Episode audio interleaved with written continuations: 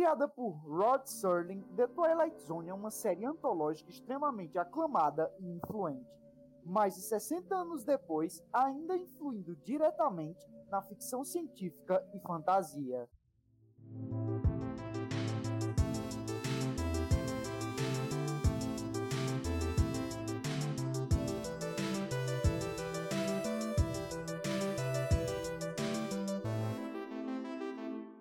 Sejam bem-vindos a mais uma edição do Nerd Void, o podcast semanal, no qual hoje nós falaremos de Twilight Zone.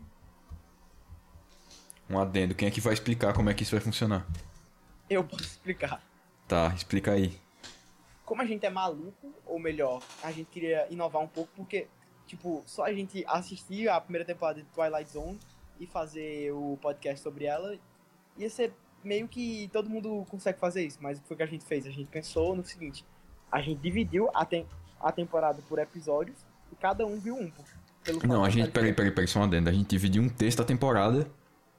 A gente pegou 12 episódios, os 12 primeiros, e dividiu igualmente, aleatoriamente, entre, entre nós três. E cada um viu quatro episódios. Ou era pra ter visto. E pelo fato da, de ser uma antologia, Aí a gente não ia perder muito por isso. E vai ser bem legal, porque a gente vai explorar nossas capacidades de storytelling aqui. Sim, a gente, e a gente vai fazer uma ordem, que pode ser Arthur, Nathan e eu. Então, a gente, a gente vai pegar esses 12 primeiros episódios e cada e vai contar nessa ordem. Arthur conta um episódio, Nathan falou sobre outro episódio, eu falo sobre outro episódio. Arthur conta sobre outro que ele assistiu, Nathan conta sobre outro e eu sobre outro e até o fim do, do cast. Assim. Vamos fazer sobre, vamos fazer sobre por ordem de de relevância ou aleatório, tipo. Não, vamos fazer o seguinte. É, a gente começa pelo que a gente achou menos legal, menos legal não, menos bom até o melhor. Tá. Tá, tá, beleza. Beleza. Aí é difícil. Eu, eu tenho o meu ranqueado, eu tenho o meu ranqueado já. Eu também tenho. Posso pensar. Então, Arthur começa, né? Aham. Uhum. Tá, então. Certo. Próximo bloco, crianças. It is an area which we call the Twilight Zone vai ser um, um pouco difícil, assim, eu ranquear qual vai ser o episódio pior, porque todos eu achei absolutamente incríveis. Desde o do primeiro que eu assisti até o, o, último que eu vi, eu achei absolutamente incríveis. Mas, como a gente tem que ranquear, eu vou votar que o episódio foi o The 60mm Shrine. Desculpa aí meu inglês escroto. Que eu gostei. Eu gostei muito dele. Ele conta a história de uma mulher uma idosa, não uma idosa, uma senhora, que no passado, no passado distante dela, era, ela era atriz, sabe? Aí, por esse fato, ela não consegue lidar com a, com a velhice. Ela não consegue lidar com o fato de que ela está envelhecendo. As pessoas com quem ela atuou estão envelhecendo. E é um conceito que eu acho que Matheus, que é aspirante da cinéfila, ele curte muito. Porque a mulher atuou o quê? uns 30 anos atrás, na época dela, e ela não consegue mais esquecer essas atuações e ela vive num quarto escuro e cheio de mágoas, onde ela com ela e o projetor dela passam o dia inteiro. O projetor dela passa o dia inteiro trabalhando com ela vendo filmes. Os filmes ah, Por isso os 16 milímetros. Exatamente. Ó, oh, gostei, gostei do conceito. Ótimo título. É, é, não é o que eu menos gostei, mas é o que tipo, menos chegou na minha atenção. Porque o Twilight Zone, ele pega isso, ele pega conceitos que permeiam assim, a mente humana e joga, nesse, e joga nesses episódios. Eu achei, eu achei muito legal a ideia. E, e eu tenho certeza que eles exploraram muito bem. E tem, é num, num, tempo pequeno, né? De 20 e poucos minutos, mas eles conseguem desenvolver exatamente o que eles queriam fazer. Exatamente. Cara, é muito emocionante, porque ela tenta chegar no, nos produtores e o produtor diz: Não, você vai fazer uma mãe aqui no filme. Não, eu não quero ser uma mãe. Eu não quero. Ela não consegue lidar com esse fato o fardo de estar tá envelhecendo, entendeu? Aí, aí entra a ficção científica do. Ficção científica mais pro lado da fantasia, mais pro lado fantástico. Porque a, os episódios que eu vi, eles exploram tanto a raça science fiction como a, a fantasia. Como diz na mesma, propriamente na abertura né, do, do Twilight Zone. Que é um, a, a quinta dimensão é o lugar entre a fantasia e a, e a ciência entre a, o escuro, entre a luz e a sombra. É muito interessante saber. Entre, entre o abismo do a, o abismo do, do, do os medos do homem e o, o cume dos seus conhecimentos. Exatamente, essa abertura fala bem do, do meu episódio. que foi o The 16mm. The 16mm Shrine. Como é que faz? Ela, ela vira atriz de novo? Ela vira atriz novinha de não, novo? Não vá pensando que é tão fácil assim, não. Ela consegue, de alguma forma, se tanto desejar, ela consegue se. É, isso é possível apenas na, na quinta dimensão, né? Ela consegue, de alguma forma, dela projet, se projetar tanto, mais tanto, mais tanto naquelas telas do, dos 16mm daquele projetor, das fitas daquele projetor, que ela acaba entrando de novo naquela realidade, voltando, entrando nos próprios filmes, entendeu? Uhum. Projetor, nas fitas. Bagulho meio Sandman. É, é muito Sandman. Os episódios que eu peguei, tipo, são basicamente Sandman. Vocês vão ver mais pra frente, por quê? Porque, tipo, ela imagina tanto, imagina tanto que ela consegue entrar no projetor e viver de novo aquelas cenas. Porque, tipo, ela de jeito nenhum. Cara, ela tem sérios problemas mentais de, de não conseguir de modo algum aceitar a velhice. E, e essa, essa questão de, tipo, envelhecimento de atrizes foi um negócio muito discutido. Por exemplo, a gente tem um ótimo exemplo que é o Halloween 2018. Que, tipo, quantos filmes você vê uma atriz é, mais velha de protagonista, tá ligado? Tipo, não tem, tipo, para, para pra pensar aí. Quantos filmes tem uma atriz velha de protagonista? Uma atriz de 50 anos? Poucos. E aí o Halloween 2018 fez isso e colocou uma atriz mais velha de protagonista em um filme de ação barra, que, tem, que é terror e suspense, mas também tem cenas de ação, cenas de perseguição, tá ligado? E aí, tipo, isso é, é muito quebra do, do, do que a gente tá acostumado. Ainda em 2018 isso é quebra do que a gente tá acostumado. E era um negócio que já estava sendo discutido lá em, na década de 50, tá ligado? Então, e também faz alusão ao próprio Crepúsculo dos Deuses. Que eu não sei se, você, se vocês conhecem, que é um dos, um dos filmes mais cultuados dentro de Hollywood, que também fala sobre os bastidores e sobre as, a, os astros envelhecendo. Em relação à era de ouro de Hollywood. É isso que, que esse episódio propõe, entendeu? Na, lá no 60, praticamente, 59 que o episódio propriamente dito se passa nos anos 59, porque a série faz constantemente isso. Tipo, em um episódio ela puxa para um futuro distante, em outro ela puxa para um, pra um passado remoto. Ela faz muito bem isso, porque a, lembrando que a quinta dimensão é além do tempo, né? Aham. Uhum. Eu, eu curti muito, mas muito esse episódio, mas tem, tem muita coisa melhor por vir, né? Sim, tem muita coisa melhor e Nathan, vai lá meu primeiro, meu, meu episódio menos bom chama Walking Distance, que é tipo distância de caminhada. Que é sobre um executivo que ele. ele é, o carro dele, o episódio começa com o carro dele dando prego no meio da estrada. Aí o. O mecânico. Já tá me agitando na cadeira que isso é muito louco. O mecânico ele, ele olha pro capô do carro e ele fala: Não, é um, mais ou menos umas duas horas, três horas. Aí ele aponta para uma cidade, ele vê uma placa lá dizendo o nome da cidade onde ele vivia, dizendo que estava perto do nome da cidade onde ele vivia quando ele era criança. Aí o cara fala. Aí ele pergunta: Ah, essa cidade aqui é muito longe daqui? Aí o mecânico fala: Ah, não, it's a walking distance. Aí ele vai andando até a cidade. E quando ele chega lá, ele encontra a cidade do mesmo jeito que ele, que ele deixou quando era criança, tá ligado? No mesmo verão. Entendi. Aí hum. ele, ele vai, ele vai e começa a andar pelas ruas da cidade até que ele, ele vai encontrando as mesmas pessoas, aí ele passa. Ele percebe que tem uma coisa de errado quando ele entra na sorveteria, aí ele pergunta quanto é um milkshake com é, uma soda com três bolas de sorvete. Aí o cara fala 10 centavos, ele, 10 centavos isso é um absurdo. No meu tempo era 10 centavos. Aí ele toma o negócio, ele tá falando com o cara. E aí ele pergunta como é que tá o dono da sorveteria. Aí ele fala: "Ah, ele tá ali". Aí ele fala: Isso é impossível, o dono da sorveteria morreu há 20 anos. Aí ele sai e ele vê ele mesmo criança no carrossel. No, Nossa! No, no carrossel da cidade. Aí ele entra, ele entra em parafuso porque ele não sabe como reagir. Aí ele vai pra casa dos pais dele. Ele vai pra casa dos pais dele, aí o pai dele chama ele de maluco. É, ele só, os pais dele só se convencem que é ele mesmo quando ele mostra a carteira dele. Só que ele quando ele é expulso, ele vai tentar falar com ele mesmo de antigamente. E quando ele vai tentar falar com ele mesmo de antigamente, o moleque cai. Quando ele vai se aproximar dele, o moleque cai do, do, do carrossel e quebra a perna. Aí. O, o que eu não gostei do episódio foi que ele é muito otimista, sabe? Ele tem, um, ele tem uma consequência pro protagonista. Ele, ele desmaia uma hora e ele volta e a cidade tá toda diferente. E a perna dele, ele tá mancando. Nossa. Aí ele chega na sorveteria e ele pede. Me dá aí um, uma soda com três bolas de sorvete, ele. Três eu posso fazer, mas vai te custar mais caro. Vai ser 35 centavos. Muito interessante. Twilight tem essa sacada genial, tipo, do protagonista e descobrindo aos poucos o contexto sci-fi que ele tá inserido, entendeu? É tipo, ele, ele tá sempre num loop temporal bizarro. E. Mas eu gostei desse negócio que é tipo. É.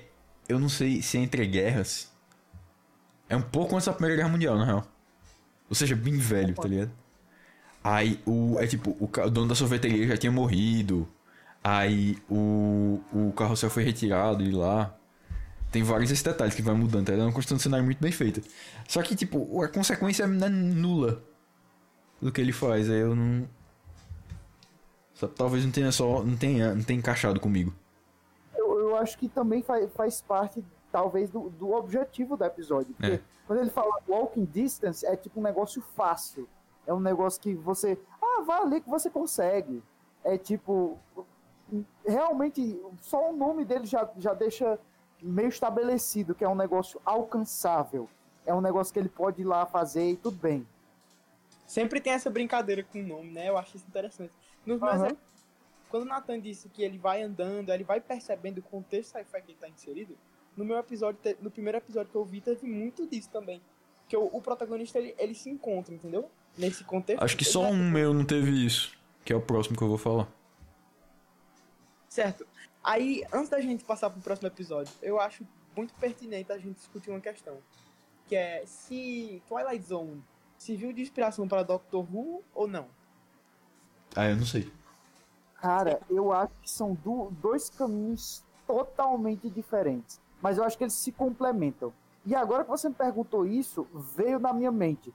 Qual a maior série de ficção científica de todos os tempos? Porque na minha cabeça sempre teve Doctor Who nesse posto. Agora... Só que agora eu, eu comecei a ficar questionado. Questionou-se completamente. Na minha cabeça, cara, eu que vi umas 10 temporadas de Doctor Who, é claro que agora tá muito conflitante. Porque dos poucos episódios que eu vi, eu notei uma qualidade muito grande um desenvolvimento em 20 minutos que Doctor Who muitas vezes falha. Em tipo, olha, porque tu que não viu tanto Doctor Who assim, Do Doctor Who tem muita, mais muito, mais muito episódio ruim. Porque você depende do quê? Depende dos diretores. Porque tem diretor que faz um negócio terrível, faz algo desastroso com a série, e tem diretor, cara, que você fica sem dormir uma semana com medo do episódio. Uhum. Eu, eu, eu, é igual aqui, só que eles conseguem manter uma consistência maior. Tem dois episódios de, de Doctor Who que eu, que eu gostei muito, só que, tipo, o resto é esquecível, tá ligado? Tipo, eu não lembro mais do que acontece neles. Tipo, Exato. Passou. Eu, eu sei até o, o que tu gostou do Doctor na primeira temporada. Foi o episódio da máscara. É, da máscara. Foi demais. Mas eu era, pequeno, eu era pequeno, eu, eu fiquei, fiquei louco, mas eu, eu, eu, acho que eu não consegui dormir nesse dia. Primeira temporada é, é, é, é ruim, só que esse episódio é perfeito. E o outro é, é um, um que tem um porco. Que é um porco alienígena. Tô eu ligado, também gostei. É o Bowie. É, eu, eu, eu, também gostei, tá ligado? É bom, esse é interessante. E, e, eu vi, eu vi alguns de outras temporadas que eu gostei, que é tipo o daquele que eles estão numa plataforma que é tipo, eles estão no meio do espaço, aí tem essa plataforma em que as pessoas trabalham nessa plataforma e eles vão subindo de grau. E o que tem no último degrau é uma aranha que come os caras, tá ligado? Tô ligado, qual é esse? É, não é nem uma plataforma, é, um, é tipo uma emissora, né? Não sei. É, eu, eu, lembro, eu lembro dessas partes. Eu lembro dessas partes. E aí, tipo, Prédio, né? só que misturado com as coisas geniais e realmente muito boas, aparece um negócio bizarro de ruim. Tipo, parece, parece saiu de um filme trash, de tão ruim que é. Algumas coisas, alguns alienígenas, alguns comportamentos, tá ligado? Alguns diálogos. Ai, meu Deus, aquela cara daquela. Nossa, tem muita coisa ruim Doctor Who, mas é suportável. E mediante o que o que a, as outras temporadas podem proporcionar. Porque eu acho que esse é, é, o, é o doutor mais injustiçado, né? É o piorzinho que tem. Sim. E voltando aqui, eu vou aproveitar que a, o bastão de fala está comigo aqui para falar sobre o meu episódio mais fraco, que é o, o que você precisa. Esse episódio é muito bom, só que eu achei ele o mais fraco porque eu achei que ele pouco agrega em relação aos outros que eu assisti. Porque todos os outros que eu assisti agregaram, eu posso dizer assim. Então, ele é um episódio que ele começa com um cara que é um vendedor, um vendedor ambulante, e ele tá num, tipo, entra num, num barzinho, num, numa cafeteriazinha lá, no meio da cidade de Nova York. E tem, um, esse, e tem esse cara no balcão que é simplesmente a cara do Mel Gibson. Se alguém dissesse que aquele ali é o pai do Mel Gibson, acreditaria. O cara é a cara do Mel Gibson. É o Mel Gibson escrito. Só que na década, na década de 50, tá ligado? O Mel Gibson não é velho assim. Então, provavelmente é. Eu acho que, que era o pai dele, sei lá, um parente mais velho, mas é a cara. É impossível não, não ser familiar. E aí esse cara olha, olha de um jeito estranho para esse vendedor ambulante. E o vendedor ambulante ele começa a vender as coisas, tá ligado? Só que ele não vende as coisas de uma maneira normal. Ele chega para a pessoa, não, não sei o que, eu tenho fósforos, eu tenho caixas de caneta, eu tenho cadastros. Tipo, ele vai dizendo um monte de coisa aparentemente inútil. E aí a pessoa fala: Não, não quero isso, não sei o que, não dá bola para ele. E aí ele olha para a pessoa e diz: Ah, eu acho que eu sei do que é que você precisa. Aí, quando ele diz, eu acho que eu sei do que é que você precisa, é que o episódio começa a ficar interessante. Por isso que o nome do episódio é o que você precisa. Aí ele fornece algum item aleatório da, da caixinha de venda deles para a pessoa. No caso, ele está passando por uma menina lá que está na cafeteria, ele dá um removedor de manchas para a menina. E aí, tipo, nada a ver, tá ligado? Ele diz: Não, essa daqui é por conta da casa. Toma esse removedor de manchas aqui tá, tá por conta da casa. E aí ele chega e começa a falar com outro cara que é tipo um daqueles caras metido a sabichão no bar. E ele fala: Não, não sei o que, você quer vender pra me vender nada não? Aí, é, me vender não, me comprar nada. Aí o cara diz: Não, o que, eu, o que eu quero você não pode me dar, não sei o que. Aí ele diz: Não, eu acho que eu sei do que você precisa.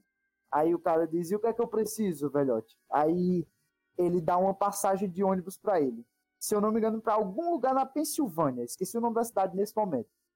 E aí o cara dá uma risada, beleza. Só que aí o cara, o, o vendedor, ele continua encarando pro cara que parece o Mel Gibson. E aí o que é que acontece? O cara recebe uma ligação, e aí ele atende a ligação e é um cara que aceitou a, o currículo dele para emprego e o emprego dele vai ser na cidade que está comprada a, o ticket de, de ônibus, a passagem de ônibus. e aí ele volta, aí é tipo. Ele fica sem entender o que é que o cara fez. E enquanto isso, o observador olhando lá, o vendedor com, com ele. E aí ele fala: merda, eu, eu tenho que sair agora porque os caras já me querem lá amanhã de manhã para a entrevista. Eu tenho que correr. Só que ele, ele derrama coisa no, no casaco, no casaco não, no, te, no, no que ele tá vestindo. E aí ele fica se reclamando que não sei o que é que derramou e agora e a menina vai escuta ele reclamando e traz o removedor de manchas. Nossa. E aí, tipo, quando ele vai agradecer a menina, ela diz: Não, não agradeça a mim, não, agradeça senhor. Aí, quando ela vê, o senhor já foi embora. Só que o senhor saiu correndo apressado e o Mel Gibson vai atrás dele. Sabe por quê? Porque o Mel Gibson também quer saber o que ele precisa o Mel Gibson lá. Eu vou chamar ele de Mel Gibson, não, lembro o nome do personagem. Ah. E aí o Mel Gibson é um cara agressivo e confronta o velhinho lá. Não, o que é que eu preciso? Não sei o quê. Aí o velhinho vai dá uma tesoura para ele. Aí diz, uma tesoura? Tá de brincadeira comigo? É, uma tesoura. Aí quando o Mel Gibson tá voltando para casa, ele sobe no elevador e ele tá de cachecol. E o cachecol prende no elevador e vai subindo e ele vai sendo enforcado pelo elevador. E aí vai ele puxa a tesoura e corta o cachecol. Muito aí, então, é, então era o que eu precisava. E aí, tipo, o resto do episódio é basicamente o um conflito entre o Mel Gibson ir lá e pressionar o velhinho para dizer o que é que ele precisa dessa vez. E aí, tipo, é muito criativo o jeito que o velhinho, o que tipo, o velhinho prediz o que vai acontecer, porque ele aparentemente tem esse poder de olhar para uma pessoa, uma pessoa e saber o que é que ela vai precisar. E aí ele, o cara quer dinheiro, e aí ele dá uma caneta para ele. Toma aqui essa caneta. E aí, tipo, ele tá no quarto do velhinho, tem um monte de papel espalhado para todo lado. Aí ele pega a caneta, aí quando ele tira a tampa, a, a caneta tá vazando.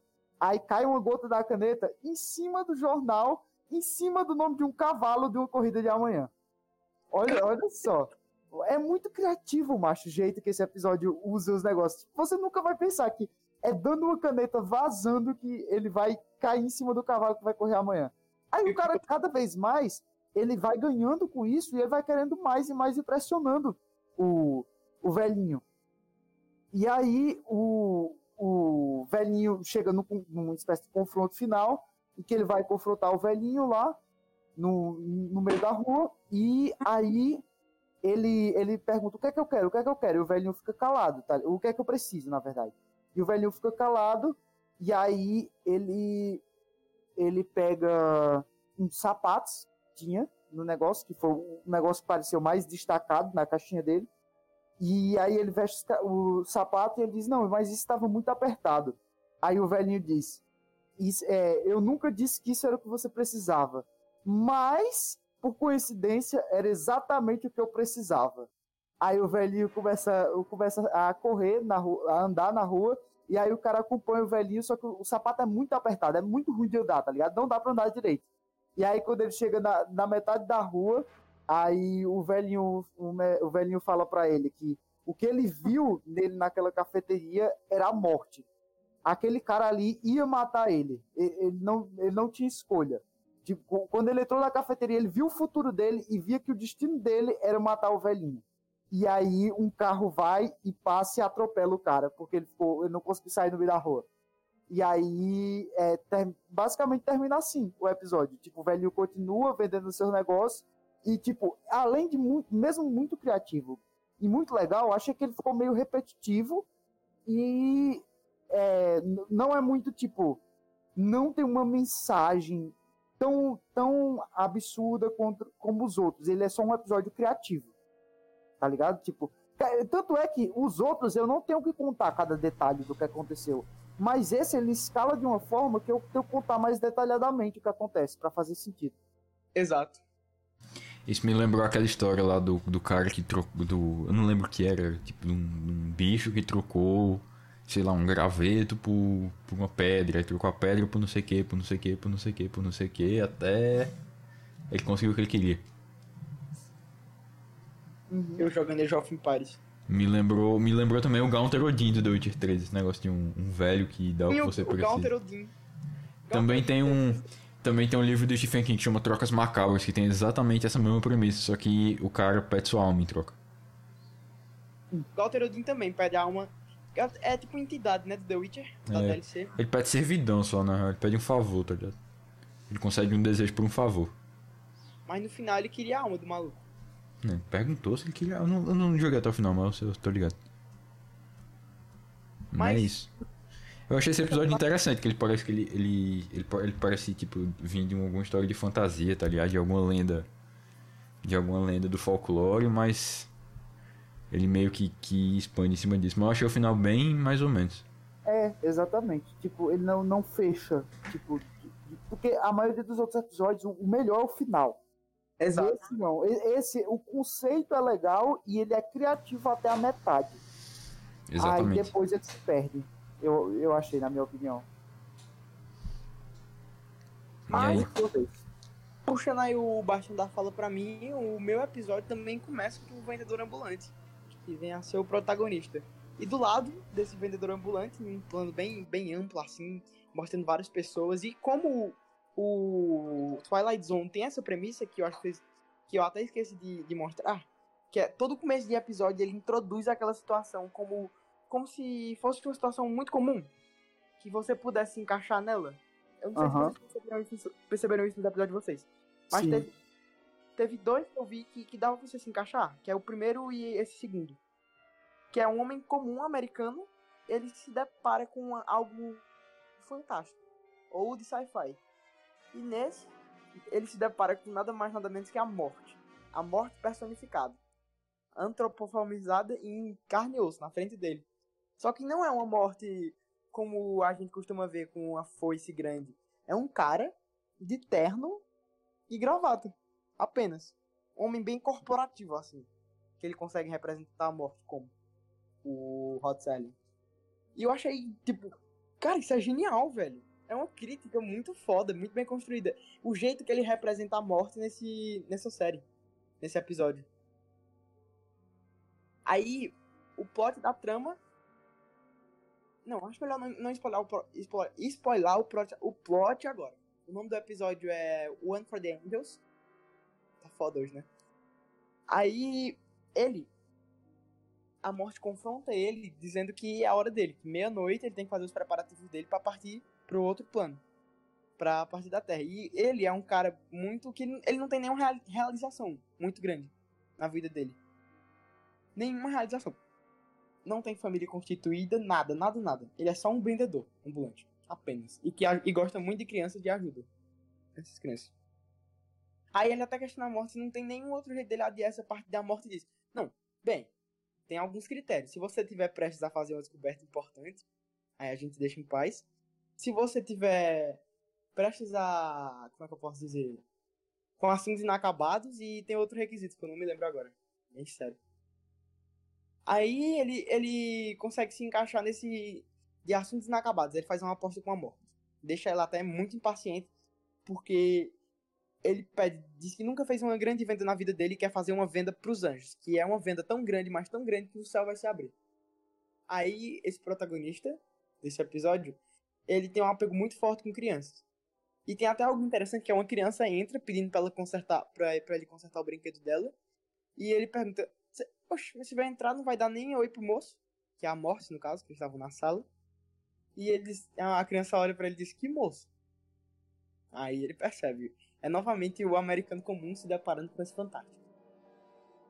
Aí o que é que acontece? A morte vê que ele é afeiçoado por crianças e quase chega a levar ela, essa criança, para outro plano. Quase chega a matar a criança. Diz que. E envolve a criança num acidente grave. E diz que a criança só vai, vai partir meia-noite. E novamente ele.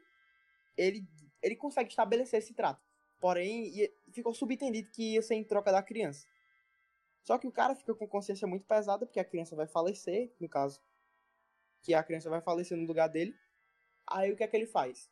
Ele se propõe, quando a morte está na porta do hospital, esperando dar meia-noite para levar a criança, ele se propõe a atrasar a morte. Aí ele usa todas as suas habilidades de bom vendedor com a morte.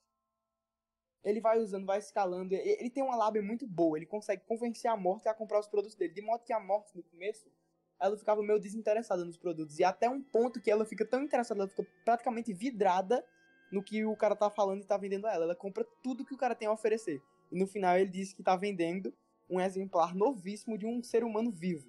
Servente, que dorme poucas horas. E é bastante servil. Aí nisso, o cara vê que não tem como ele adiar a morte. Se depara com isso e simplesmente deixa aí. E ele consegue, desse modo, atrasar a morte.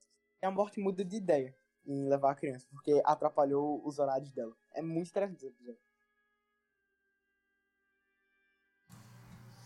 Muito louco isso. Também puxa, bate no mesmo negócio. Fala, Matheus. Não, é, fala, fala primeiro. Não, enrolar só. Nerdboy, muito, muito absurdo esse conceito de, de atrasar a morte com coisas do, do cotidiano como um vendedor, que é uma figura é, antagonizada na sociedade ocidental, na sociedade capitalista, no geral. O vendedor é o antagonista de qualquer loja. Ele é o cara que vai. Se, vo, se você vem assim fica olhando, ele já chega. Ah, você tá interessado em alguma coisa? Você diz, não, eu tô só olhando. Exato. Tô só olhando mesmo. Aí, ele quer porque quer fazer. Ele quer porque quer fazer você comprar o negócio que ele tá vendendo. E ele quer porque quer porque ele ganha comissão. E ele Exato. quer, e ele tem que fazer que você comprar. E toda a ida no shopping, ele tem que te atrasar o máximo possível. Se você passar por dentro de uma loja, o vendedor te vê andando, ele acerta um flash em você e puxa. Uhum. É triste, né? Só que e aí, eles aí, pegam essa realidade e transpõem pra, pra essa fantasia de modo que Cara, fica extremamente interessante. Até eu tava interessado, tipo, ele diz, ah, mas essas aqui, nem, nem os vendedores da Rota da Seda tinham uma seda com essa qualidade para fazer esse terno. E, pra, pra transportar essa seda, ela veio no bico de, de, de vários passarinhos que migraram durante dois anos para trazer toda a seda necessária. É um negócio de, de papo de vendedor, é engraçado. Mas é uma andorinha é, europeia ou africana? Não, porque a andorinha africana ela consegue carregar. Ai meu Deus, Monty Python referências. Muito, muito absurdo, muito absurdo mesmo. A, a morte, ele conseguir atrasar a morte tá uhum. ligado? É tipo, é uma extrapolação de, de um negócio comum do, do americano, da sociedade americana da década de 50. Tava, tava vivendo um, um absurdo, porque era a, ela e a União Soviética eram as duas maiores potências do mundo. E a, aí eu realmente acho que, que esse episódio é, talvez seja o, o que mais se encaixa no contexto, o contexto histórico da, da série. Exatamente. É que é uma, é uma depressão enorme né, da população, uma depressão, um medo da morte que se espalhava assim por toda a população, por medo da, da grande bomba, da guerra. E isso na saída, né? Um pouco, um pouco muito assim depois da saída da, da Segunda Guerra. Mas mesmo assim o mundo ainda sentia esses efeitos. E, e faz muito parte de The Twilight Zone pegar o cotidiano extrapolar. Eu vou falar mais sobre isso no, no meu melhor episódio. E aí? E aí agora é Datan. Esse aqui é legal. Esse é quando eu começo a achar bom. Escape Close. Abre com um médico e um cara numa cama. E aí o cara tá se reclamando de dor nas costas. Ele fala: Senhor, o senhor está perfeitamente saudável. O senhor não tem nada. Isso é tudo psicológico. Aí ele sai, vai falar com a mulher. Aí ele fala, ela pergunta, doutor, o senhor tem certeza que ele vai ficar bem? Ele, Sim, é tudo psicológico. Ele, ele, ele é meio que diagnosticado como hipocondríaco, sabe? Ele fica reclamando que tá com dor nas costas, fica reclamando que, que ele vai morrer, que ninguém ajuda ele, que ele vai. ele não passa dessa noite. Aí ele vai, aí a mulher. O médico vira pra mulher e fala: Quer saber, você tá meio pálido, eu vou te receitar umas vitaminas. Aí ele passa lá um negócio. Aí chega o cara, essa parte é engraçada. A, a mulher volta no quarto do cara. Aí levanta da cama e fala: Você aí com esse negócio, você já está assinando meu obituário, tramando contra mim, conspirando com esse médico para causar minha morte. Aí. aí nisso ela explica pro cara que isso é só. São só vitaminas. Aí ele fala: Vitaminas para você receita vitaminas, para mim não receita nada. Que profissional é esse? Que profissional medíocre. Aí ele vai, se deita na cama e fala: Não, vou ficar aqui até eu morrer. Aí a mulher sai do, a mulher sai do quarto. E quando, quando ela fecha a porta, ele começa a falar: Nossa, eu queria viver para sempre, não sei o que. E do nada brota um cara com um cara meio, meio gordinho, assim, com, com gravata também. Meio Hitchcock, sabe? Inclusive, ah. acredito que, que poderia ser o Hitchcock. Aí ele fala: Senhor, o senhor gostaria de viver para sempre? Aí ele, sim, eu gostaria sim de viver para sempre. Mais de mil anos até enjoar? Sim, gostaria de viver mil, mais de mil anos até enjoar.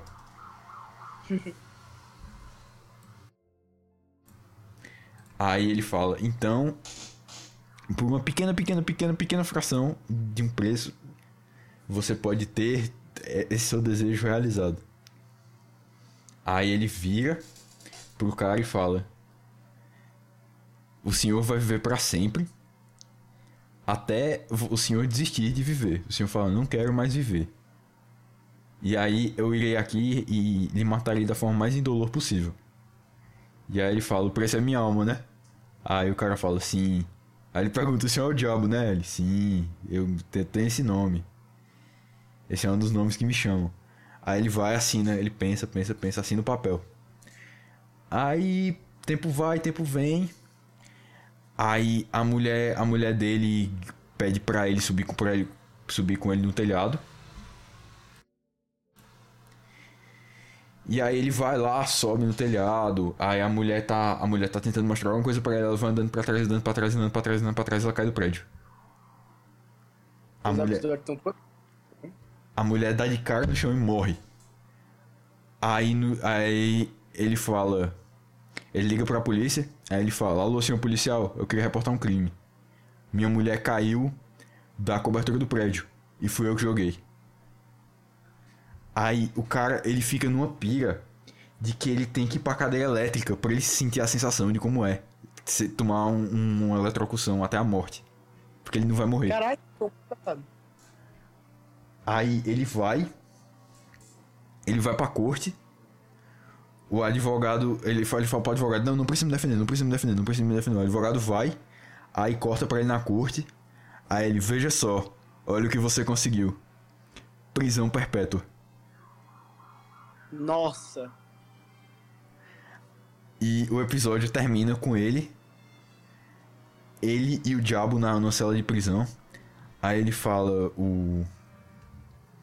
O guarda da prisão fala: Ah, não, olha esse senhor aqui, esse senhor tão bom. Nobre senhor que passou a vida toda. Não, não cometeu nenhum mal, agora está preso por prisão perpétua por matar a própria esposa. Veja como esse mundo é absurdo. E aí o diabo aparece e fala: Você quer agora? Aí ele fala: Quero. E aí ele morre de ataque cardíaco. Cacete! Nossa, mas isso foi o melhor, porra! Não, tá melhor ainda. Vai ser bom. Eu também tenho, eu também tenho melhor. Ele tem o melhor.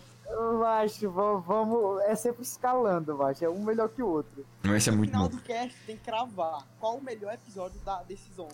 12, né? Não, você vai falar o melhor, o melhor, o porquê.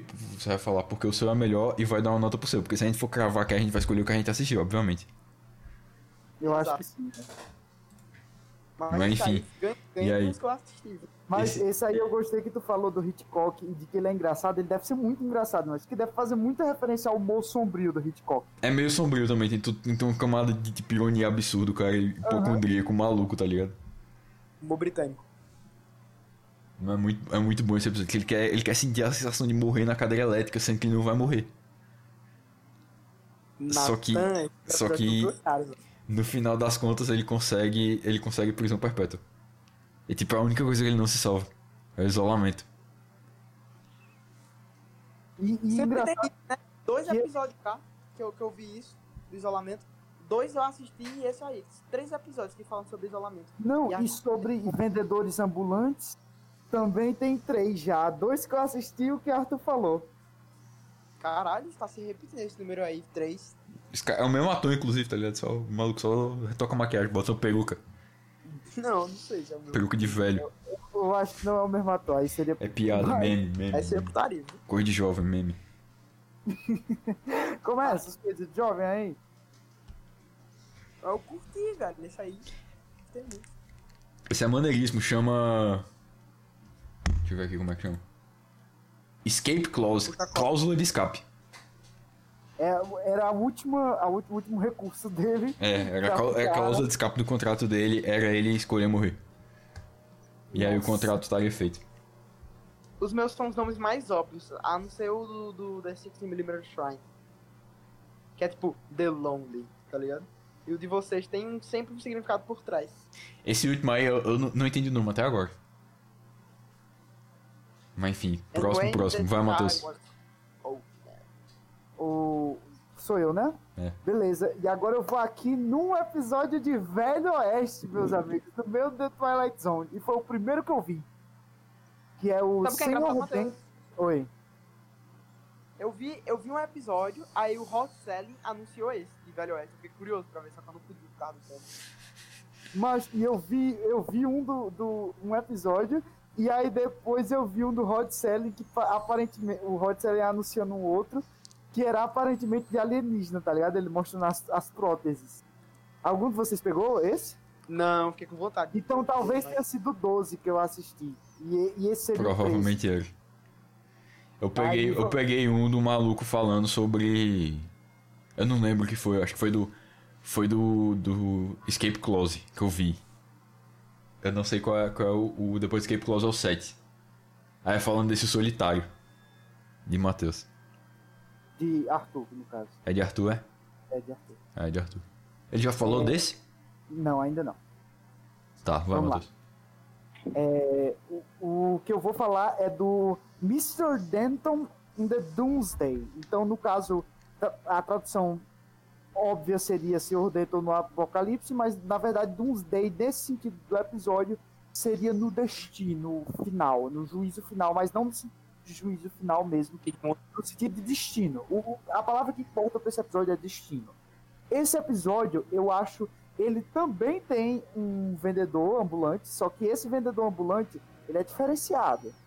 E o que, o, o que, me, o que me deixou muito é, apaixonado por esse episódio é o humor dele. Ele é muito legal, eu acho, tipo meu pai, e o humor dele é muito bom. É um episódio no Velho Oeste, e ele começa com um cara lá que era um bêbado, um cara que todo mundo zoava, e aí vem um cara que é tipo pistoleiro da cidade e começa e fica zoando com ele. Dá a entender que aquilo é, é, é rotineiro, tá ligado? E aí uma bela madame vê ele na, ele na rua e diz, não, por que fazem isso com você, não sei o quê. Aí ele diz, não, eu bebo pra eu era um, um, pistoleiro, mas aí eu terminei entrando no mundo da bebida e tal. E aí o que é que acontece? Depois do, do cara humilhar ele, ele acorda e, tipo, depois daquela bela mulher falar com ele, não, eu preciso mudar alguma coisa.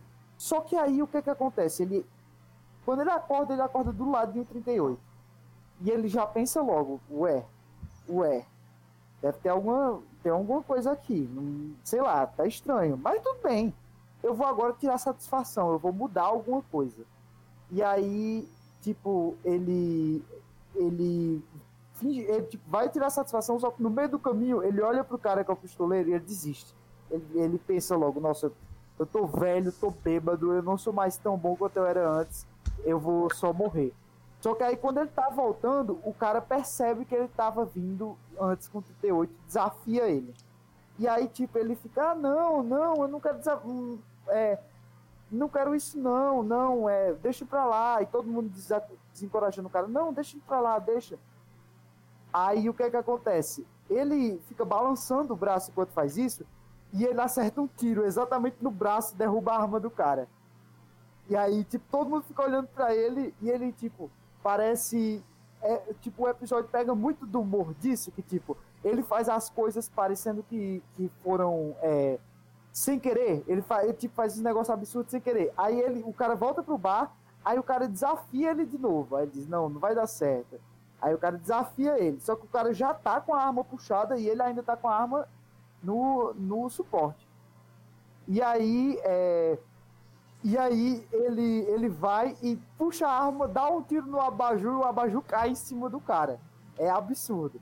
Aí ele, tipo, basicamente, ele automaticamente virou um super pistoleiro Ultra Mega Blaster. E aí, tipo, todo mundo respeita ele, não sei o quê. Aí, tipo, o cara ficou inviabilizado. Só que agora, os outros pistoleiros de outros cantos vão estar a lenda dele e vão vir pegar ele. E agora ele tem que ser bom. Então, o que é que ele faz? Ele vai treinar. Só que quando ele vai treinar, ele não acerta uma garrafa a dois metros de distância. Tipo, parece que ele só, fa só fez aquilo porque foi involuntário, tá ligado? Tipo, ele fazendo, ele não consegue. Ele não consegue. Simplesmente não né? consegue. Né? E aí chega um cara que tinha aparecido meio low profile no começo do episódio. E aí diz pra ele, tipo, é, carregando, ele vem no carroça, tipo aquelas carroças de samaritano. E aí ele vem e diz, não, isso aí que aconteceu fui eu que causei. Isso aí é nada mais nada menos que isso aqui. E aí ele puxa uma poção. É literalmente uma poção eu sou um vendedor que vende várias coisas, ele lista as coisas e diz, e no final é uma porção. Ele vende porções também. E essa porção vai fazer você ser o melhor de todos. O melhor pistoleiro de todos. E, tipo, o nome da, da carroça dele é, é do, do Senhor Doom, tá ligado? Do Senhor Destino. Do cara, do, do cara que vai moldar os destinos. E aí ele vai e pega esse negócio e se ele tomar esse negócio durante 10 segundos, ele é o melhor pistoleiro do mundo. E aí, ele é, e aí ele é chamado pra, pra fazer esse duelo com um cara, um pistoleiro muito famoso de outra cidade. E aí ele diz, não, tá de boa, né? Agora tá bom, é, é, tá bom, vamos lá. Aí ele vai, chega no bar, aí tá bebendo, aí o cara chama ele, aí ele diz, tem certeza que você quer fazer isso, garoto? Você é muito novo. Aí o garoto diz: Tenho. Aí ele se vira pro garoto, aí ele tira a tampinha do negócio, aí o garoto puxa um igual, tira a tampa e bebe. o igualzinho dele. Aí ele olha, aí ele bebe dele, aí o menino olha, aí os dois ficam se encarando, E é três homens em conflito total dentro do bar. Os dois se carando, se carando, se carando. Aí vai, tem, os dois atiram ao mesmo tempo. Um atira exatamente na mão do outro. E os dois ficam inviabilizados. Nenhum deles mais pode atirar mais na vida porque eles acabaram com os, tendão, com os tendões das mãos deles. E aí, tipo, Nossa! nossa, você é muito sortudo mesmo. Você era um, era um pistoleiro muito bom. E aí você ia perder pro cara e na verdade você nunca mais vai pegar no revólver na vida. Você é muito sortudo. E os, os amigos do menino diziam a mesma coisa para ele. E aí, tipo, ele sai pra fora e ele vê o cara com a carroça. E aí, tipo, sobe a narração e o Rod Serling basicamente diz que o destino, naquela noite, o destino mais uma vez interviu. Então, é, esse, é, esse episódio para mim fica top 3 dos que eu vi. Esse é muito, muito, muito bom. Bem divertido a proposta então, eu achei Eu achei que, que por um ter tomado a poção primeiro e outro depois, ele ia esperar um tempo passar e no, no, no intervalo de uma de, tipo, um acabar e a outra ainda tá ativa, um ia acertar o tiro na cabeça do outro. É, só que, tipo, é, o, o, que aconteceu foi que, tipo, foi muito rápido. Assim que o cara tomou, ele olhou assim, espantado e tomou o dele, tá ligado? É tipo, se, se ele ficasse parado, o cara ia perceber que tava passando o tempo, o cara ia matar ele, sem ele tirar. Ah, se, se ele pegar na arma. Porque fica um conflito, mas você vai botar a mão na arma e vai perder a mão. Literalmente. Aí é muito, muito legal esse episódio. Eu acho que com meu pai, meu pai riu, tá ligado? Tipo, meu pai riu. É, é realmente engraçado. O humor é muito legal. Esse, esse é o episódio mais engraçadinho que eu achei. Só que eu achei, eu achei ele mais eficiente do que o do caso do. É, o que você precisa. Achei o que você precisa mais superficial.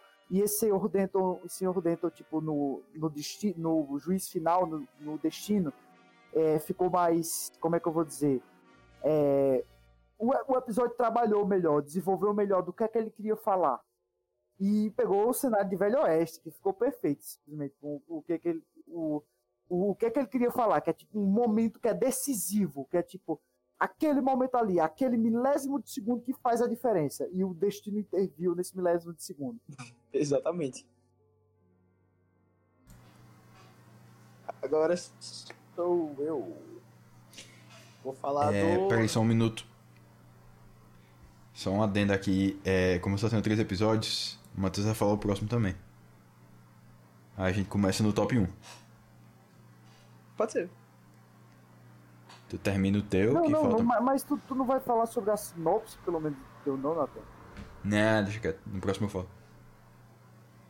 Vai chegar uma hora que vai ficar quebrado, acredite.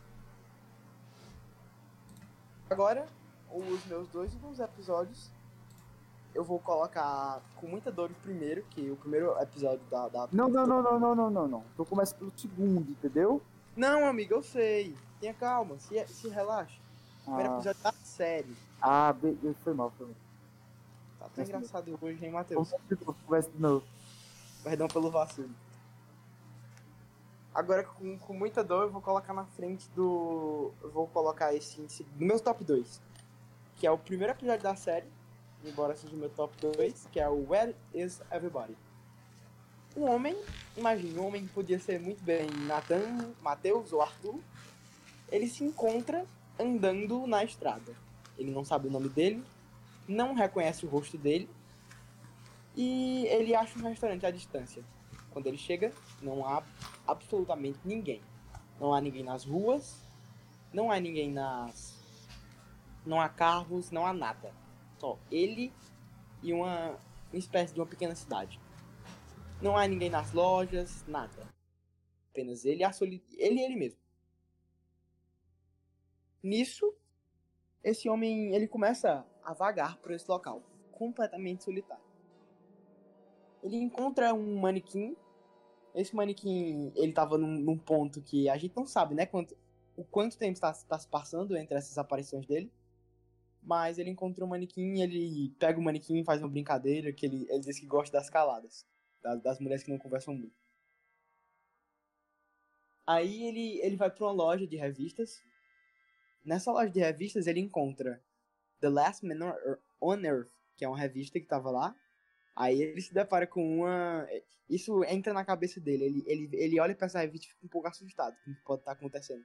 Ele não sabe de exatamente nada, não sabe mais precisamente nada, nada, nada. Ele não sabe de nada que tá acontecendo ao redor dele. Nem ao menos ele se reconhece no espelho.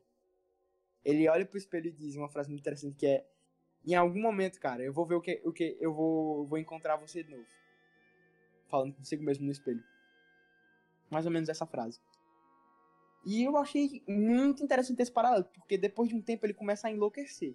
Ele encontra um cinema e nesse cinema ele, ele fica temendo bombas, ele tem você vê realmente um medo que era um medo que ainda estava incrustado da Segunda Guerra do, do Blitzkrieg, do do como é? Como é que se chama, Matheus? Na a, os aviões alemães na em Londres? Alemães. Bombardeio? Eu esqueci, tu tá perguntando a tática ou o modelo do avião? Não, não é a tática de deles quando eles estavam atacando Londres. Acho que é bombardeio de terror, uma coisa assim. É, alguma coisa assim. Os alemães bombardeiam. Que é tipo, você para, de, você para de atirar em. em construção militar e começa a bombardear civil pra eles começarem. pra eles tentarem entender. Exatamente, aí o pessoal tem que, acabar, tem que apagar as luzes. Inclusive o começo de As Crônicas de Narnia aí começa no, no Bombardeia Londres. Exato. Muito bom Crônicas de Narnia. Aí voltando ao assunto, ele entra num cinema, aí ele vê um avião de bombardeio, aí ele pensa, logo ele associa porque ele tá ficando louco, perdendo a sanidade. Imagina, Matheus, você sozinho, completamente sozinho, só você e você. E você, tipo, não sente fome e fica. E ele, a todo momento, quando ele se depara com uma situação mais de terror, quando. Sei lá, ele entra na. Tem uma parte que ele entra na delegacia e vê um cigarro aceso. Aí ele pede para acordar. Eu quero acordar agora, quero acordar agora, quero acordar agora. Mas ele, ele lembra que ele não se lembra indo dormir e, e entrando no sonho. Ele só lembra do momento. A parte da, as lembranças dele se iniciam quando começa o episódio, que é ele caminhando na estrada, uma estrada de terra. Aí o que é que acontece? Ele começa a perder completamente a sanidade. Ele vai num poste tem uma luz, aí ele começa a fazer em código Morse. Me tira daqui, me tira daqui, me tira daqui, em código Morse. Ele tá com, com medo real de ser bombardeado, porque ele tá perdendo a noção do tempo, a sanidade tudo. Aí que vem o plot do episódio. Logo no começo do episódio, nos é introduzido que ele tava numa espécie de Matrix, um simulacro. Ou seja, removem os eletro eletrodos da cabeça dele e é revelado que ele estava num projeto governamental para mandar o homem a Marte, mandar o homem à Lua. Ou seja, ele passou umas 400 horas ali, não, 400 dias ali, entendeu? Muito tempo mesmo que ele nem percebeu esse tempo passar. Ou seja, é um projeto do governo para mandar o homem à Lua, de modo que ele não sinta essa a passagem do tempo completamente. É muito, muito, mas muito bom. Aí o que é que eles dizem? que é possível simular de tudo, de tudo. Das mais, das mais, das mais, como é que eu posso dizer? Da, das mais diversas sensações, assim, inerentes ao humano. De tudo, tudo, tudo, tudo que você imaginar. Você pode se ver em filmes, em tudo. Mas só não pode ser simulado uma coisa. Companhia humana. Aí, cara, esse episódio me pegou, porra, por causa da, do momento que a gente tá vivendo, né? No mundo, a realidade mundial atual. Que é isso. Solidão. Cara, muito, muito bom, macho. Muito, muito absurdo. E é muito revolucionário, né? Porque, tipo, isso é pré-viagem do homem à lua. E aí, tipo, é interessante ver essa visão. Não, não. Tinham... É assim... É o quê? Né, não, pô, é a, Ah, não, é, é pré mesmo, é 59. É, sim, mas é, é, é, antes, é 54. Twilight Zone. Twilight Zone é de 59. É 59, Aí, 59. Homem-à-Lua é 64, se não me engano, não é, Matheus? Uhum. É 59, 59. Não. É 69, Homem-à-Lua. Ou seja, Twilight Zone já tinha acabado quando o Homem foi à Lua.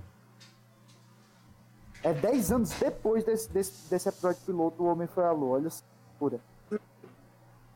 Loucura, Olha, né?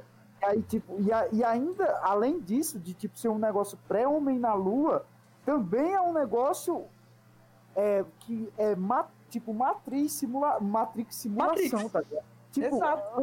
na década de 50, o quão revolucionário deve ter sido pra quem assistiu esse episódio. Mona Lisa Overdrive, viu, Nathan? Na década de 50, não tá ligado? disso, não. Pra quem assistiu esse, esse negócio? Oi? Os caras que assistiram esse negócio na década de 50, eles devem ter achado: ah, Meu Deus do céu, o que, que aconteceu aqui? Exatamente, foi mind blowing na época. Até hoje, cara, até hoje eu, eu tava realmente curioso para saber qual ia ser o plot. Mas, tipo, é uma coisa que eu já vi sendo explorada de Matrix, já vi livros sobre isso. E não foi um, um algo, ah, meu Deus, é uma simulação. Mas pro pessoal da época, caralho, ele tava simulação o tempo todo. É um, algo inédito, né? Uhum, Artifício de roteiro isso... que nunca existiu. Uhum, e tratar isso como, como possível, na, tipo, como programa do governo, né? Sempre teve essa uhum. cena de, ah, não, é, se tá tratando de alienígenas, ó, tem um programa do, do, do governo. E, governo. viagem nuclear, ó, programa do, do governo. É, criminosos de guerra, pro, pro, é, programa do governo. Programa não, tem uma, uma sessão de tortura aqui. Isso é o programa do, que o governo criou. É, Apocalipse Zumbi, programa do governo. Tem sempre essa, essa, essa loucura. Os americanos sempre têm. Eu, eu, eu, acho que o, a, a, os americanos sempre tiveram isso de programa, é, programa do governo, é, né? porque o, a quantidade de impostos que esses caras pagam para financiar o, os militares deles não tem condições. Então eles têm que ficar imaginando que os militares estão fazendo algum negócio muito louco, que é para eles não ficarem sendo merda, é, pagando os impostos absurdos para os militares. Mas Foi. ao mesmo tempo, isso aí é muito é, é, mais conspiracionista, né? Mas ao mesmo tempo que, esse, que você está dizendo isso, muita gente lá mas, mas é absurdo o quão nacionalista e, tipo, de babar o exército esse pessoal, os americanos têm. Essa cultura de, meu Deus, esse soldado é um herói. Não, cara, um soldado é um assassino, acima de tudo. É um assassino, ó, escute bem, é um, um jagunço do Estado com permissão estatal para matar na guerra. Não, porra, não, aí não. Eu tô falando um soldado é um assassino, me diga se não é o segundo Nerd vai deixar de ser roxo e vamos botar a bandeira é, amarela e preta, né? Amarelo. Amarelo. Aí é isso. Eu, eu gostei pra caralho assim desse episódio. Muito mesmo. Um episódio incrível. Primeiro da, o primeiro episódio de Twilight Zone. Os caras abrem com isso. É, é, pé na, é pé na cara. Com certeza. E, e foi bom pra segurar as pessoas que, assistiram, que assistiram aquilo pela primeira vez não tinham ouvido falar sobre. Uhum. E agora é minha vez e é a vez de falar da Noite do Julgamento, que é o episódio 10. O que é que acontece? Não, não é. Esse aqui é o segundo, meu top 2. Episódio absurdamente incrível. E é importante que é legal no The Twilight Zone que você sempre, que pelo menos acontece comigo, de eu ler o, o nome do episódio e pensar, cacete, mas o que o diabo será isso? E aí, tipo, é, quando, tá, quando tá em 40% do episódio, eu esqueço que o nome do episódio era aquele. E aí, tipo, eu me deixo entrar no plot. E aí, tipo, quando termina, eu, meu Deus do céu, o nome do episódio é basicamente um spoiler. E aí, que eu fui. Oi.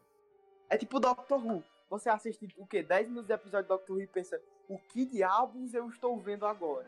Aí você assiste mais um pouco do episódio, aí você, ah, isso aí é muito bom. E, tipo, ele começa com um negócio absurdamente trash, né? sei lá, com um moleque falando cadê minha mãe com a máscara na cara. Aí você, meu Deus, que porra é essa? Aí depois ele começa. E aí o, o, a noite do julgamento começa num barco. Tá navegando, eu acho que é no Atlântico, durante a guerra. Ou é no Atlântico ou é no Pacífico? Durante a guerra. Acho que é no Pacífico. E eles não têm a mínima ideia. Não, acho que é no Atlântico. Sei lá, não importa o mar eles não têm a mínima ideia de, tipo, eles estão no meio de uma neblina, e eles não têm a mínima ideia de para onde eles estão indo. De, de para onde eles estão indo, não. De é, quem tá perto deles. De, tipo, tem um submarino alemão, se tem um, um, um porta. Nem existia porta-aviões naquela época, existia? Não. É, década de 40. Na guerra, Segunda Guerra. Existia. Tinha, tinha um protótipo, né? Se eu não me engano. Que era, era, era ainda muito rudimentar. E aí, tipo, eles não sabem. Tipo, eles estão em águas assim, se eles, se eles acharem. Se eles acharem alemã, alemães ou japoneses, eles já eram. Tomaram. Tomaram bonito. E aí, tá esse cara no, olhando assim pra neblina. E aí, tipo, chegou ele, Não, venha pra cá pra gente, pra gente. Vem aqui pro salão, a gente tá conversando e comendo. É, você é o quê? Professor de Oxford? Ele fica meio confuso. Aí ele entra, aí, tipo, começam a falar, tá ligado? É, tipo, come, começam a falar normal, besteira, tá ligado? Os caras comentando normal. E aí, tipo, o capitão do navio chega e começa a falar das dificuldades que tá na neblina. Aí esse cara começa a retrucar o capitão do navio, dizendo, tipo, não, não, não, você tá, você tá botando a gente em perigo. Isso aqui é muito perigoso. Você tem que, é, tipo, você tem que fazer tal coisa, tá ligado? Tipo, isso aqui é muito perigoso, a gente pode morrer, a gente tem que sair daqui o mais rápido possível, você tem que ser responsável. Não faça isso, você está subestimando os navios, os navios, é, os navios submarinos alemães, tá ligado? Aí o, o que acontece é, os caras, não, beleza, beleza. E, esse cara começa a ficar muito irritado e cada vez mais suado e cada vez mais louco, porque ele, tipo, sente que alguma coisa ruim tá por vir, tá ligado? Naquela noite. Tipo, ele fica paranoico. Meu Deus do céu, eu tô paranoico totalmente. E aí, tipo, ele fica olhando o relógio, aí ele conversa com o barman. Aí, tipo, ele diz que alguma coisa provavelmente vai acontecer uma hora. Ele não sabe dizer o que é. Aquilo ali é muito familiar. Ele tá louco, macho, porque ele prevê que o motor do navio vai parar. E depois que o motor do navio vai começar a virar de novo, aí ele, ele volta pro, pra onde ele tá, onde ele tava, que era. O, volta pra onde ele tava, não, volta pro quarto dele, no barco. E aí, dentro do quarto dele, ele acha um uniforme dos, alemães, dos alemães. E ele descobre que tem escrito no chapéuzinho o nome dele e capitão de submarino alemão, tá ligado? Aí, aí ele fica, meu Deus do céu. Aí ele corre, tipo, pra, pra tipo, ele corre, tá ligado? Que nem um louco pra cima, tipo, ele tá transtornado. Aí quando ele chega lá em cima, aí uma luz aponta para ele, o submarino chegou. E aí ele come... aí tipo ele, meu Deus, eles estão aqui, não sei o quê. Ah, aí ele começa a correr e ele procura todo mundo, ele não acha ninguém. Ele, cadê todo mundo nesse barco? O barco atirando, pé, pé, só as balas de canhão e, e... No final eram toninhas. E é, metralhadora, pá, pá, pá, pá, pá, destruindo o negócio. E aí, tipo, ele, ele chega uma hora que ele tá no corredor, ele olha e vê tipo, todo mundo que tava no barco, tipo, olhando para ele como um quadro. Aí ele. Ele é, naufraga, tá ligado? Junto com o barco. E aí, tipo, ele vê todo. Ele passa todo o sofrimento do barco. E aí, tipo, ele fica à deriva no mar, tá ligado? E aí, tipo, imediatamente troca quando o barco é destruído. E aparentemente ele morre. Imediatamente troca para o, o submarino alemão, em que ele está coordenando o ataque. E aí ele volta e um soldado vem, vem falar para ele. É, isso que a gente fez não foi imoral, não, não foi um negócio errado, não. Aí ele vai e fala que se, for, se fosse o, no, na, na visão dos oficiais ingleses, com certeza foi mas ele fez isso para o bem da tripulação, porque se eles avisassem que a posição deles, eles, eles provavelmente estariam mortos agora.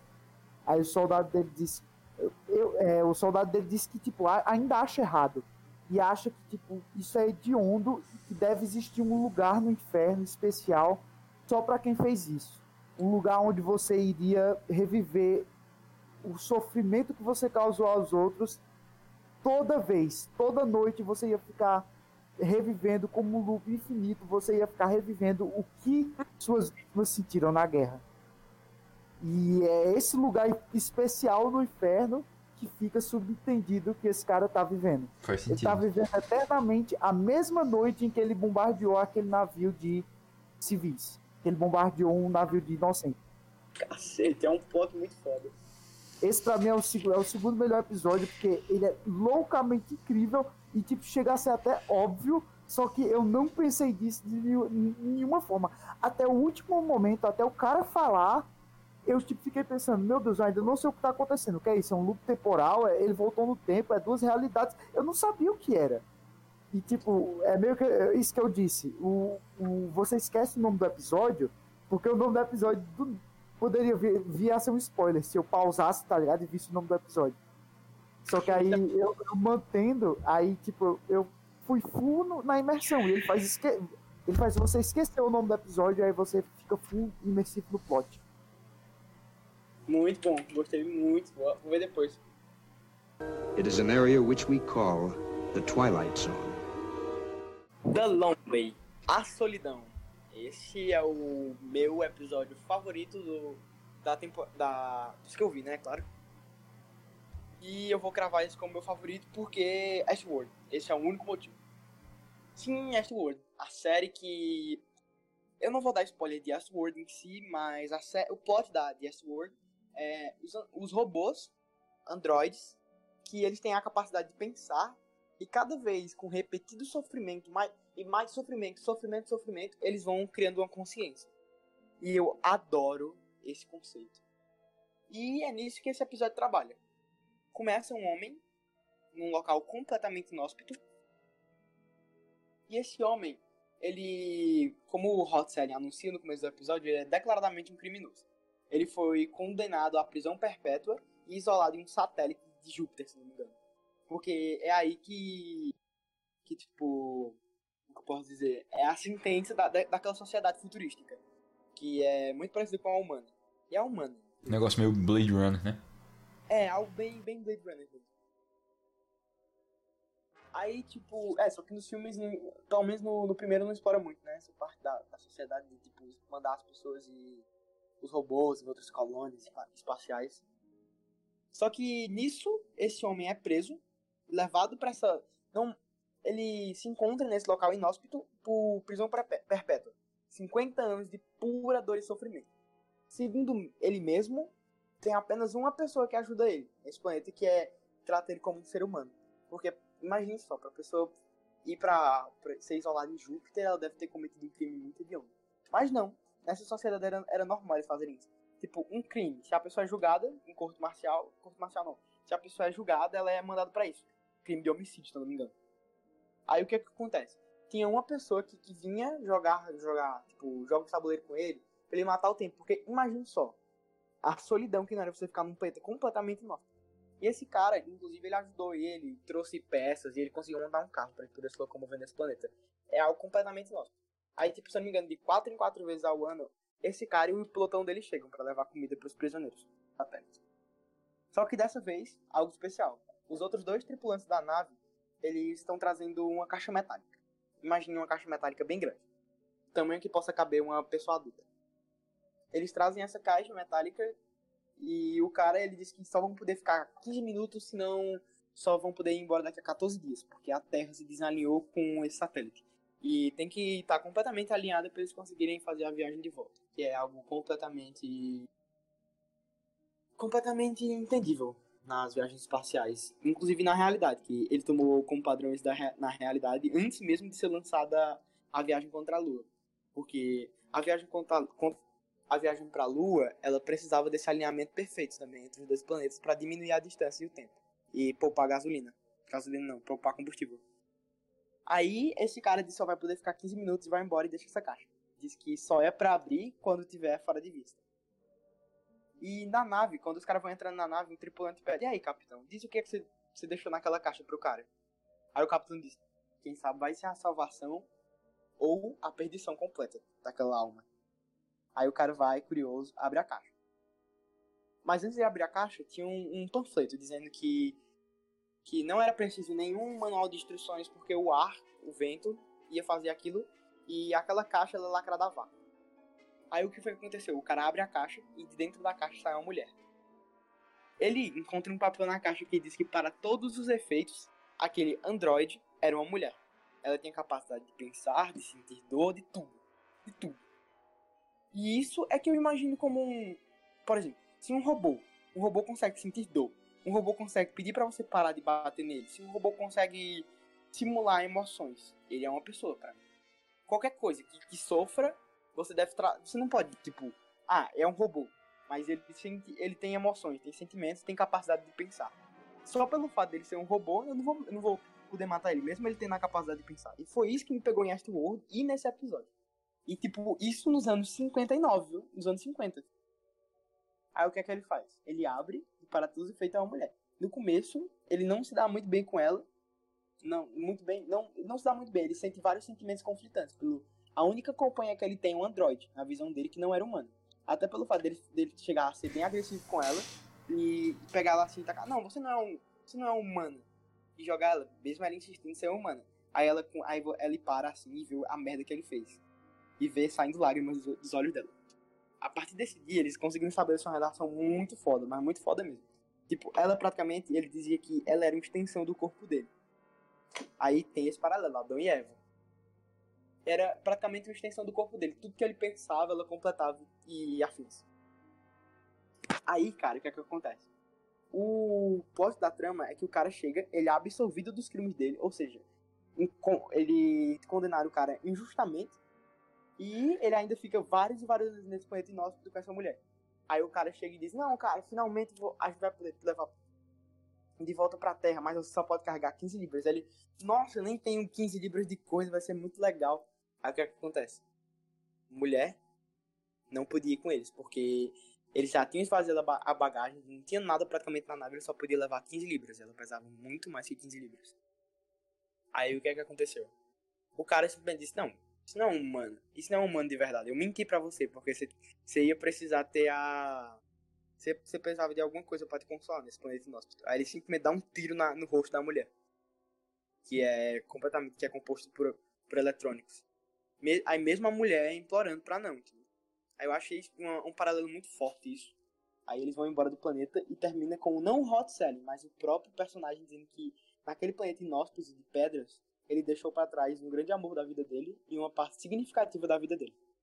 Eu achei muito foda, mas muito foda mesmo.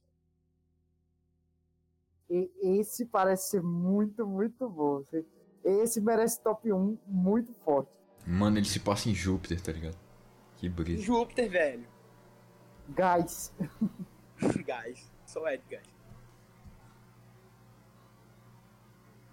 Mas eu, eu, eu fiquei sem palavras, tá ligado? Parece muito. Mas que desenvolvimento absurdo deve ser. Absurdo, velho. Depois tu, depois tu vê. Eu vou. Não, com certeza eu vou ver todos os que eu não vi ainda. Eu também, eu também, eu tô muito curioso. Eu posso falar o meu agora, o meu top 1? Claro. And then the sky was open. Esse foi o episódio que eu vi. Eu pensei, tá, isso aqui é importante. Três caras, três pilotos da Força Aérea voltam de um acidente num deserto. Que o jato deles colidiu com o chão e milagrosamente eles saíram vivos. Aí. Eles. Um. Então, dois deles. O mais jovem tá no hospital e os outros dois estão num bar bebendo. Aí os outros dois estão bebendo, pipipi, popopó. O cara fala, o um fala, não, não tô me sentindo muito bem não. Aí ele vai atender uma ligação.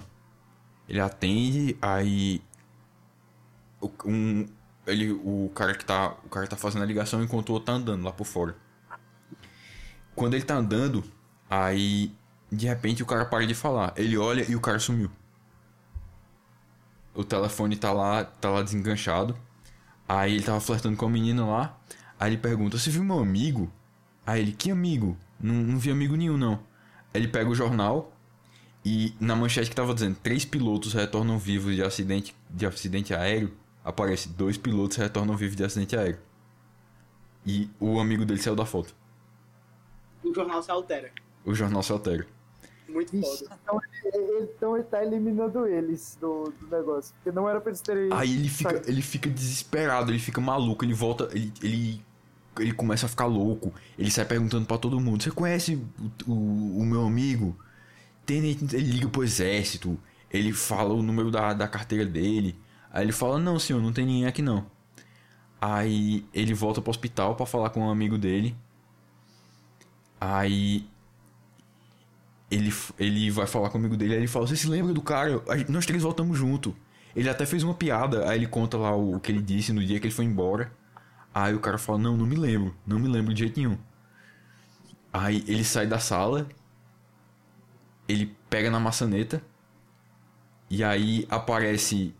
Aí ele vai. O cara vai ver o jornal. Ele puxa, aí. Piloto retorna de acidente aéreo sozinho. Aí ele fica desesperado, desesperado, desesperado. Aí corta pro enfermeiro falando: Ah, não. Tamo aqui. Tem aqui esse leito no hospital. que a gente consegue botar mais gente, sim. Ele cabe, cabe três camas. Não tem mais ninguém lá não. A enfermeira entra na sala e aparece lá. É, acidente, acidente no deserto mata três, três pilotos da Força Aérea. Ele é um episódio extremamente simples, só que ele me lembrou uma coisa. Ele me lembrou muito Premonição. Uhum. Sim, porque vai subir. É exatamente né? a mesma trama. Ah, um acidente, um acidente foi evitado, um acidente extremamente improvável foi evitado, e a morte tem que voltar resolvendo as coisas. Tem que reescrever a linha do tempo pra Tem que reescrever a linha do tempo pra fazer sentido. Sim, sabe o que isso me lembra? Simplesmente o fucking episódio mais genial de Doctor Who. Você pode assistir ele sem contexto algum. É inclusive é, é terror.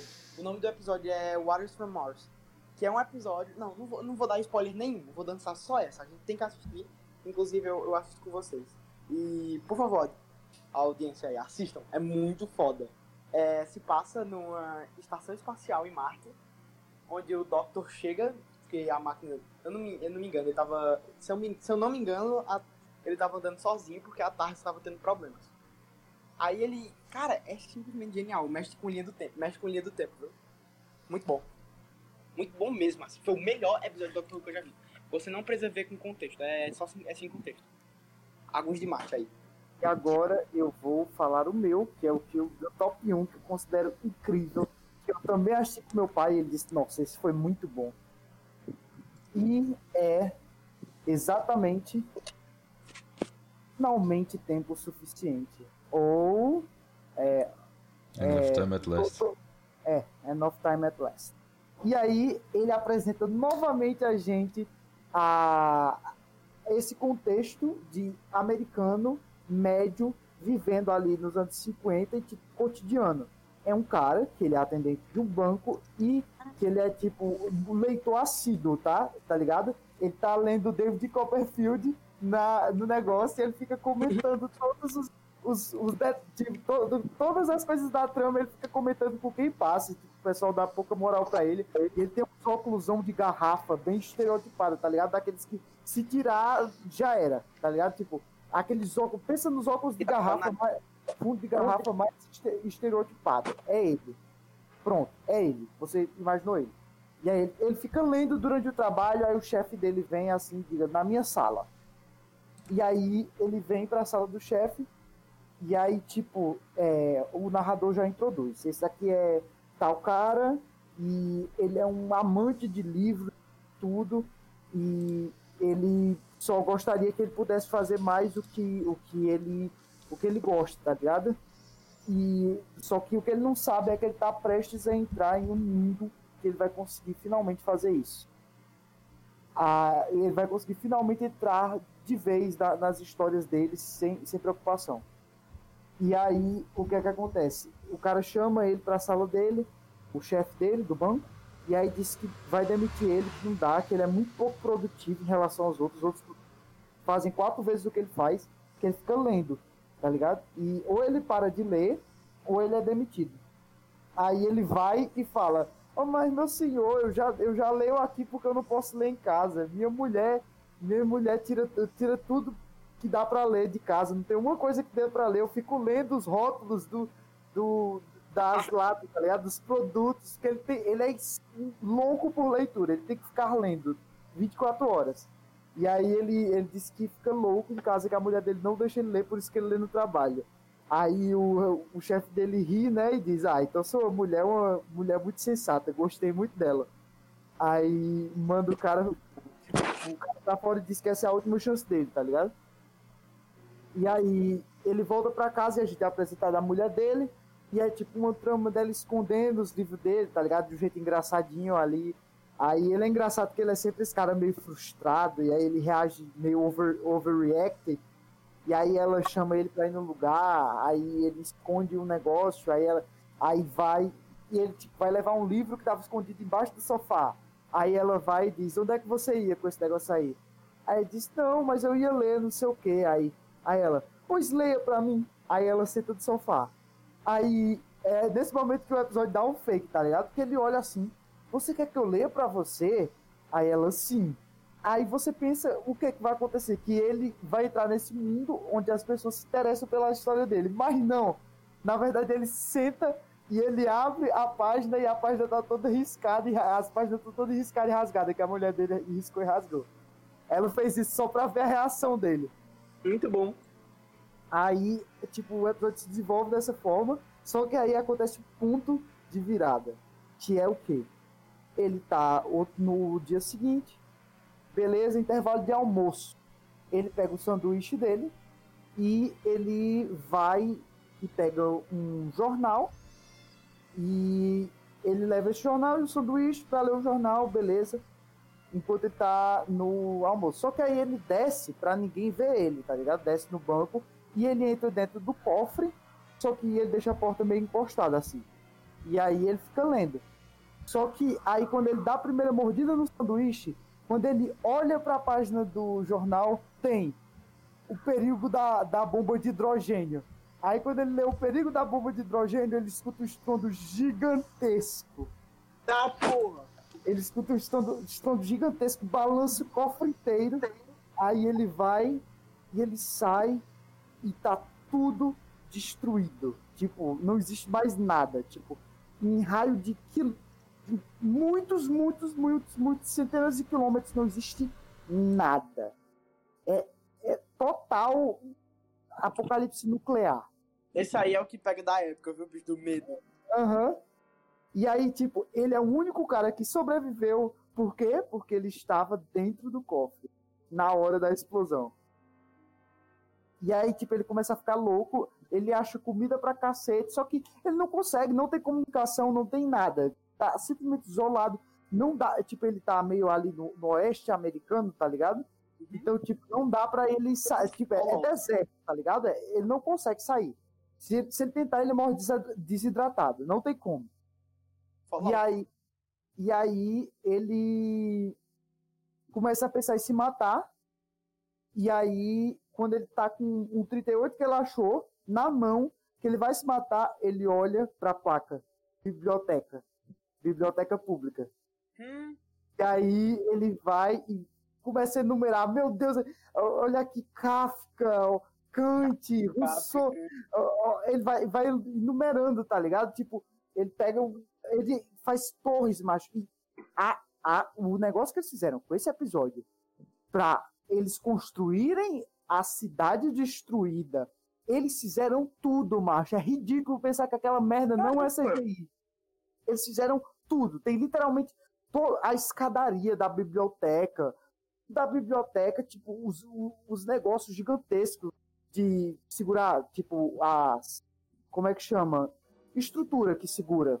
É, as torrezinhas que seguram na biblioteca, tipo, uns negócios gigantes. Tipo, é gigante o cenário, mas como é que eles conseguiram a DP50? É realmente feito. Não é CGI, não é tela azul. Tá? Não, não, não é, não tem, não tem tela verde nenhuma. Aquela merda é real. Aí, o que é que acontece? Ele enfileira todos os livros, ele, meu Deus do céu, agora sim, olha só, eu finalmente tenho todo o tempo que eu preciso. Eu vou passar o resto da minha vida lendo aqui e eu vou estar bem. Eu vou, eu tenho finalmente todo o tempo que eu preciso. E aí, o que é que acontece? O, o próprio, o, sim, e aí ele diz, todo, agora sim, eu tenho todo o tempo que eu preciso, eu vou me concentrar na leitura, é isso aí, é, eu posso passar o resto da minha vida feliz aqui. E aí ele dá um passo errado na escada, ele tropeça e o óculos dele cai do chão. E o óculos, o óculos se estraçalha e ele fica totalmente cego. E aí Nossa. ele começa a chorar e ele começa a dizer: Não é justo, não é justo. Eu finalmente tinha todo o tempo que eu precisava, tudo que eu precisava. Ele começa a se abraçar com os livros eu tinha tudo que eu precisava. Aí, é, tipo, é, aí o episódio acaba. Esse episódio pra mim é o top 1 de todos. É muito, muito, muito. É muito triste. Ele, ele, constrói tudo, tá ligado? E aí ele perde no tropeço. E é um negócio que ele tinha construído no começo, tá ligado? Na primeira cena que você vê ele, é, é os óculos fundo de garrafa gigantescos. Assim tipo, ridiculamente gigantes os óculos. Tipo, não, não tem sério, como. Ei, galera, essa série merece um colorizer, não merece? Merece um remake, um remaster, remake. Já teve remake, é remaster. Não, é não. A remake que eu digo é tipo remake de jogo, tá ligado? Tipo, remake que é, é, só exatamente a mesma coisa com, com, com os gráficos melhorados. Teve, Mas no caso desse episódio, eu acho que só, só bastava um colorizer, porque os gráficos já são tão incríveis daquela cidade. É, os gráficos já são tão incríveis daquela cidade destruída que é, é absurdo. Só não é mais que Last of Us 2. Só não é mais real que a realidade. Isso quer demais. Gostei muito desse episódio. Pra, pra mim, ele é meu top 1. Gostei muito. Basicamente foi isso. Esses são os nossos primeiros episódios de The Twilight Zone. A gente vai ver os que a gente viu aqui, os outros viram, e a gente vai ver novos o mesmo sistema para que a gente conte aqui, vocês tenham a, a coisa em primeira mão e a gente possa interagir e falar sobre esses episódios. Então foi ah, isso. Oi?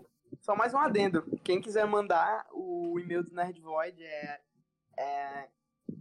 Como é o e-mail do Nerd Void? Nerdvoid 42.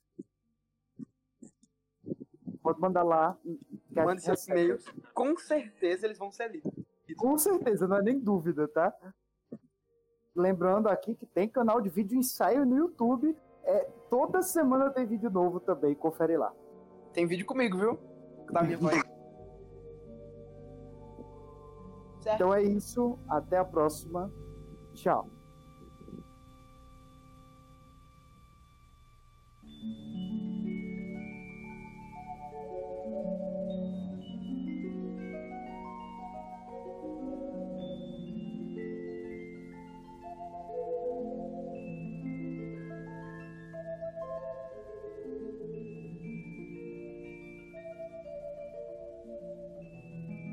Ele. Filho da puta.